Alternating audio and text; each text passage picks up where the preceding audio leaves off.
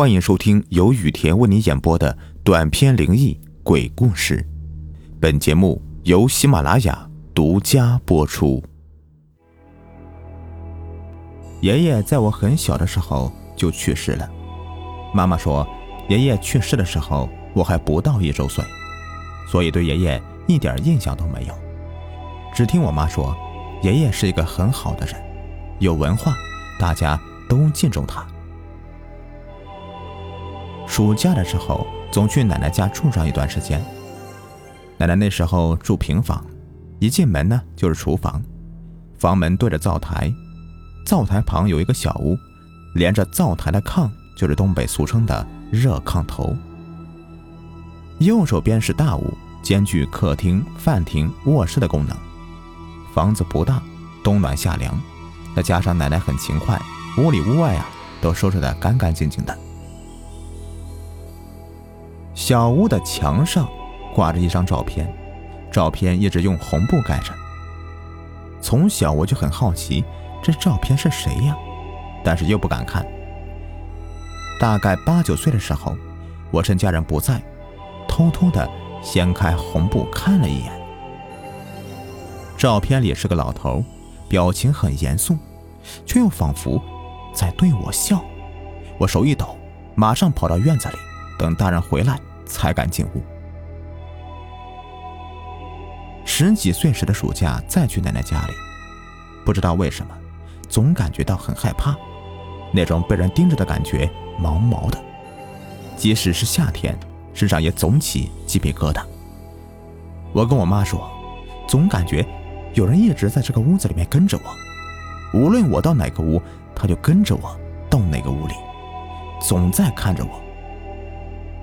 悬挂着爷爷照片的小屋变成了我的禁地，总是不敢进去。我妈说：“肯定是你爷爷回来看你了。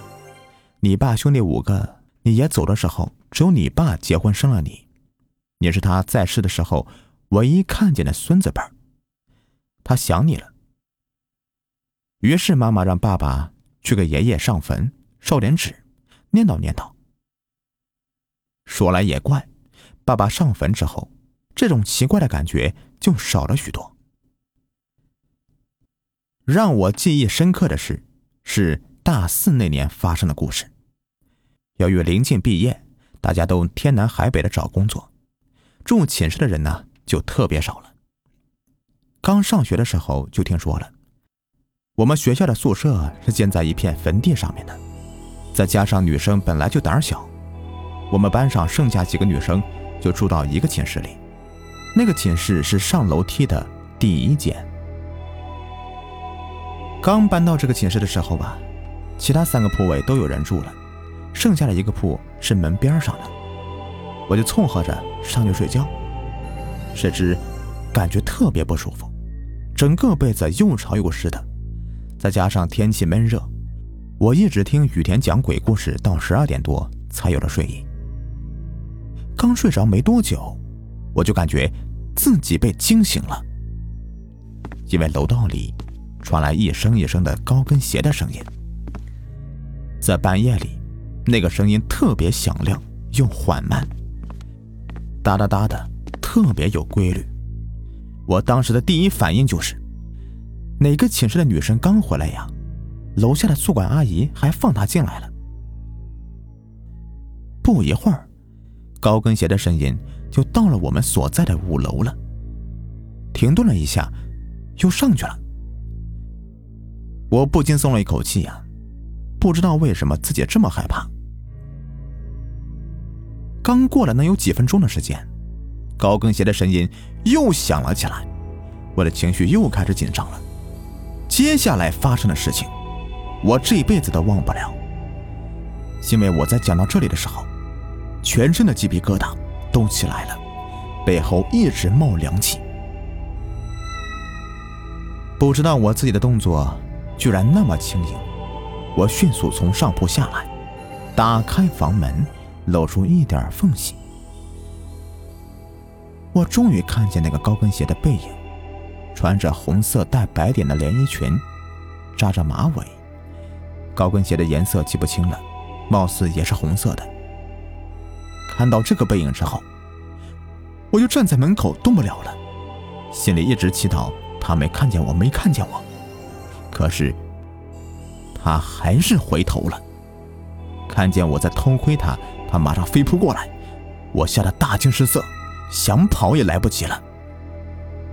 我看见他把我压在床上，手死死的掐着我的脖子，我几乎喘不过气来，马上就要憋死了。那个时候，我本能的想去把他给拽开，却发现一个更加惊人的事情。我在寝室的天花板上看着我被他掐，根本就动不了。那个女生的手劲儿很大，我感觉自己马上就要死了，因为我的舌头已经有一半在嘴外面了，身体动不了，也说不出话来。那个时候也不懂遇见鬼压床这样的事情。要念阿弥陀佛或者破口大骂。这个时候，爷爷出现了，他在旁边很着急，一直在求那个女生，求她放了我。可她根本就不听，还一直说着她就是想伤害我，她就想伤害我，一直重复这句话。爷爷去拽她，根本拽不动。后来可能看我马上就不行了，爷爷拼尽全力把她给拽走了。两个人一起摔向了不知名的地方，我立刻就醒了，感觉自己做了个噩梦。可是我的姿势很诡异，整个人面朝天花板，脚弯曲着，胳膊是举手投降的姿势，舌头的确有一半在外面。我缓了好久才能动啊，整个人大汗淋漓。那一夜再也没有合眼。第二天。我就给校外的学姐打电话，问她可不可以让我去她家里住。她说可以，因为她结婚不久，老公又出差了，我正好去和她作伴。到了她家之后，我一直处于受惊的状态，干什么都心神不宁。晚上睡觉前，她要我去洗澡，其实我是很不愿意的，因为她家的卫生间挨着门口，而且有一面很大的镜子。洗着洗着，我就感觉她来了。他在卫生间转了一圈，笑了笑，说：“你还是真是不想伤害我呀。”我一直在心里默念：“我是真的不想伤害你，从来都不想伤害你。”然后我感觉他穿过卫生间的门，又穿过房屋，走了。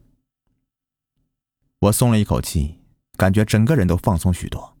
整个过程我一直都没有看到他的脸，他的脸前总有一团云雾状的东西在挡着。这个事发生之后，我再也感觉不到爷爷在我身边的存在了。不知道为什么，我总有一种感觉，爷爷为了救我受了很重很重的伤。他不是这个红衣女子的对手，但他为了孙女儿豁出去了。虽然天人永隔，但他还是爱他唯一的孙女儿。不知道爷爷在哪里养伤或修炼，希望爷爷在那个世界里安好。好了，以上就是今天的故事。喜欢的话，别忘了订阅、收藏和关注我。另外，我的喜马拉雅主页，我的店铺里有很多好吃的零食，还可以领券下单，更加划算。好了，感谢收听。